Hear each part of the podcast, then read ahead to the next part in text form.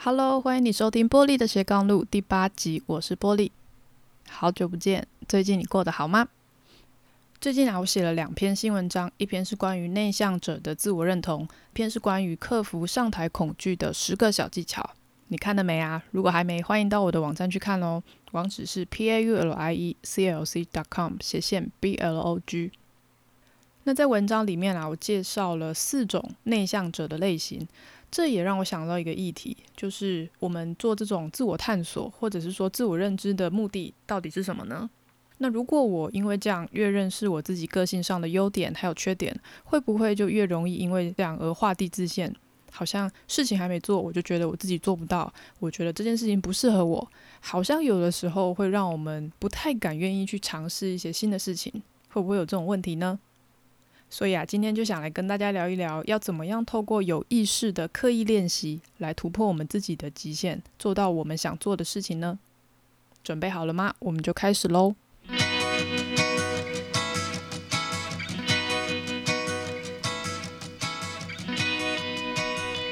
在《刻意练习》这一本书里面呢，他提到了几个关于自我成长的重点。哦，那第一个我印象很深刻的部分就是关于我们常常听到的一万小时的法则。一件事情，你如果花一万个小时去做，那么你就可以成为这个领域的专家。但是呢，在刻意练习这本书里面呢，他提到的重点是，如果你没有经过一个正确的训练方法的话，那么这件事情你做得再久，有再多的时数，其实也不会为你带来进步。哦，也就是说，如果你一直用同样的方式去做同一件事情，不但不会进步，而且很有可能会造成你的退步哦。哦，如果你用正确的方法去练习去做的话，其实很可能几百个小时就会带来效果。哦，那为什么需要一万小时法则？其实是因为其他和你一样在竞争的人，他们都投入了更多的时间在做，所以你当然也要投入很多时间去练习啊。哦，那刻意练习的作者认为说，他不是要呃反对练习大量的练习这件事情，而是他要指出的重点是，如果你没有用不同的方式去做去练习的话，哦，你一直用同样的方式去做，那其实你做五年跟做十年、做二十年，其实很可能是没有很大的差别哦。哦，书里面提到的重点就是说，呃，一个刚当五年医生的新进的医生。跟一个当了二十年的看起来像是老手的医生比起来，五年的医生其实不一定技术会比较差的。那为什么呢？因为这个资历比较深的医生，很可能一直没有去进修一些新的知识啊，没有去学习一些新的技术，哦，他一直用他原本的方式在做。那当别人都不断在进步的时候，他其实还停留在原地，其实只是变成资历比较深哦，而不是说能力真的有比较好的一个状态。第二个重点呢，就是作者想要强调的事情。我们传统上有一个认知，就是说，好像每一个人都有属于他的天赋，或者是说适合他做的事情。哦，有些事情好像我们天生就不擅长。但是呢，作者认为这是我们用来好像打击自己的一些刻板的概念。我们会觉得说啊，我我没有办法做，呃，跟人比较多互动的工作，我没有办法。呃，去领导团队，我我对于数字比较不在行，我数学不好，哦等等的，常常会有这些概念。可是刻意练习，他的想法是说，如果可以有一个正确的练习方式去做的话，其实每一个人都可以塑造我们自己的潜能。潜能不是天生就被注定的，而是靠我们自己去把它练习开发出来的。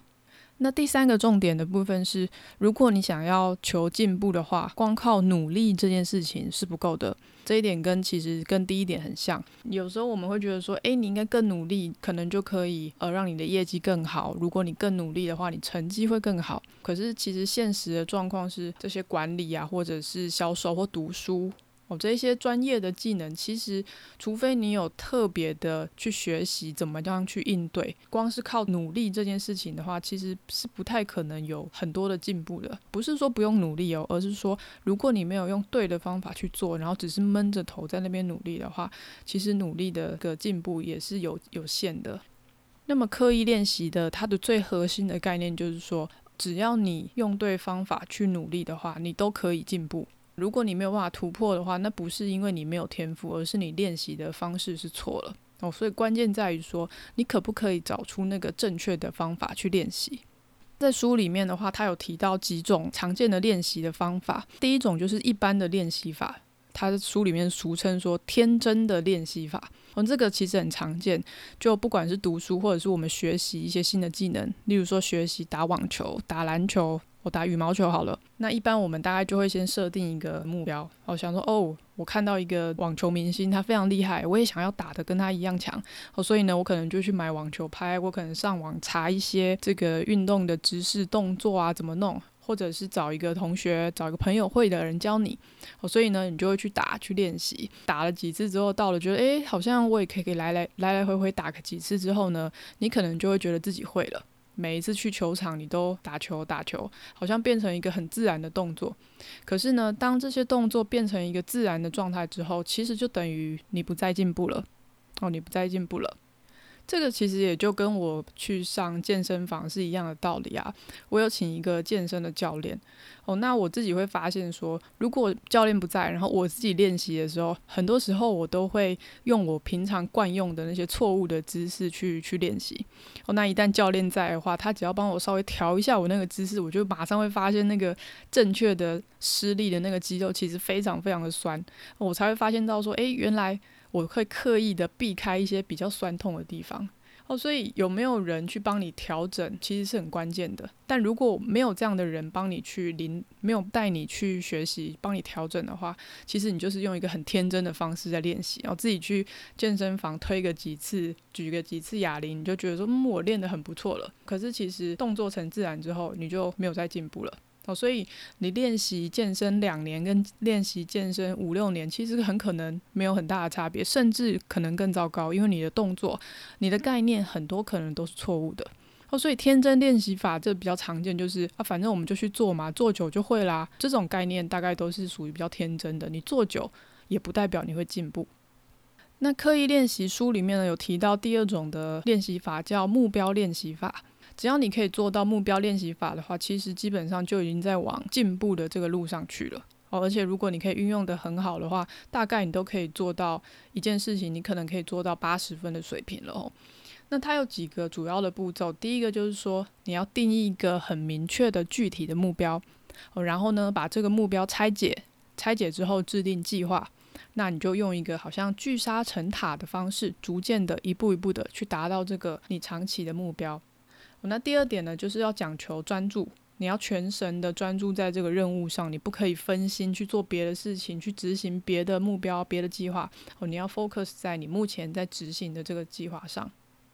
第三个部分呢，就是很重要的，你需要一个意见的回馈。你需要有人去告诉你说，你这样做的时候，你的弱点有哪些，或者你卡住的点是哪边，然后呢，可以帮你做一个评估。评估之后呢，你可以再做出调整。这个就有点像我刚刚讲的，你的健身的姿势，然后哪边是不正确的哦，你的手肘是不是没有垂直，你的膝盖是不是超过了脚尖等等的，它可以帮你做一个及时的调整跟意见的回馈哦，这才会对你往那个目标前进是有帮助的。那第四点呢，就是你要愿意跨出你的舒适圈哦。如果你不愿意跨出你的舒适圈的话，那其实就是不可能会进步的。那这一点呢，其实要搭配一个嗯蛮重要的部分，就是你要找到属于你自己的那个动机哦。如果你没有找到你为什么要做这件事情的动机的话，其实你想要跨出舒适圈去克服那些障碍的动力其实就很低哦。所以其实这一切的关键都是你要找到你为什么要做这件事情呢？那如果把刚刚讲的这个方法运用在工作上的话呢，它其实就会变成一种边做边学的态度哦。你会把这个有意识的习惯练习就运用在你平常的工作机会上，你就会觉得说，诶，这个事情我怎么样做可以做更好？有谁可以给我回馈？然后你会愿意的比较勇敢的去尝试一些你原本可能不可能会去做的事情。哦，那这里面有一个很重要的关键，就是我们传统的学习其实是这种比较被动的接收知识，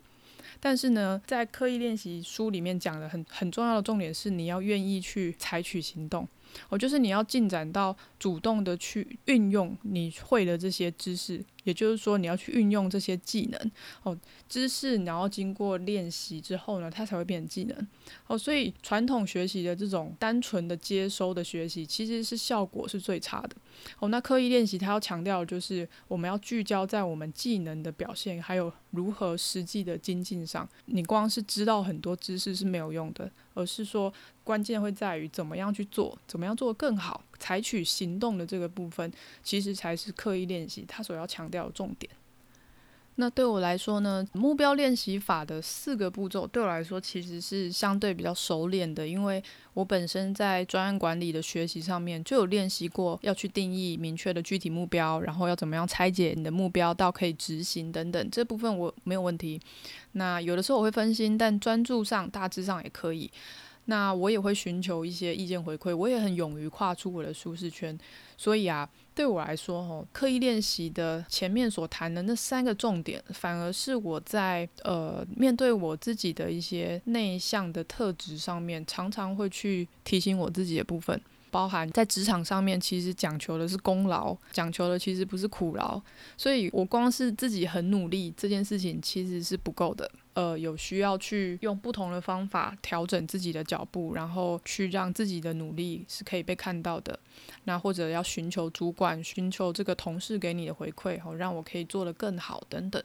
包含说，有的时候我会觉得很羡慕啊，就是嗯、有一些人他好像在会议中就是很勇于发言。他很敢讲话，无论他讲的内容是对是错，他都不 care，他就是很敢讲。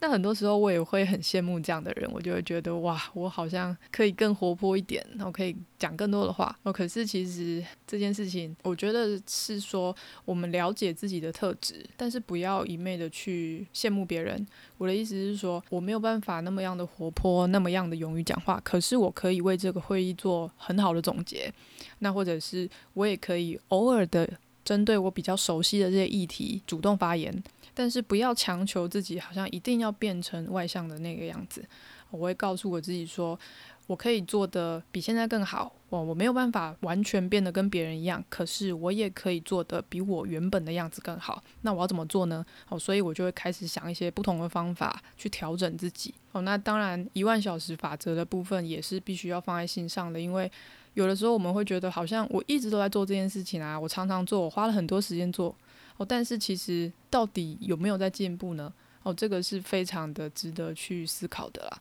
作为内向者，其实很多时候都是默默的做，努力的做，可是自己到底有没有在进步呢？啊，或者是说我的努力到底对于别人来说有没有价值？哦他们的回馈到底是怎么样？其实这些东西都是我们在过程中是不断的需要去跟对方互动，然后呢，去寻求一些对方的回馈的。